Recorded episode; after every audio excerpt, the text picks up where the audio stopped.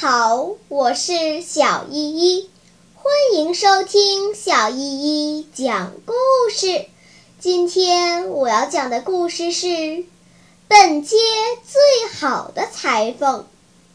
在纽约的一条街道上，同时住着三个裁缝，手艺都不错。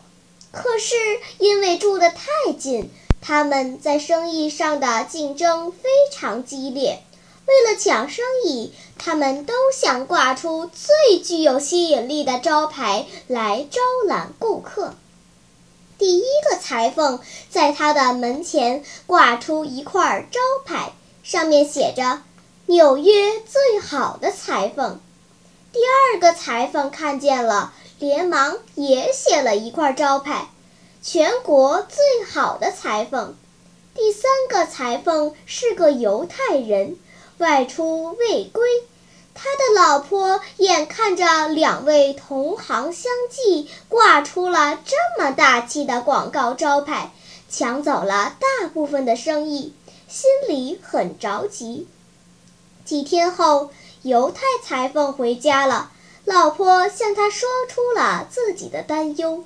他微微一笑说：“你不用着急，他们是在为我们做广告呢。”很快，他也挂出了自己的招牌。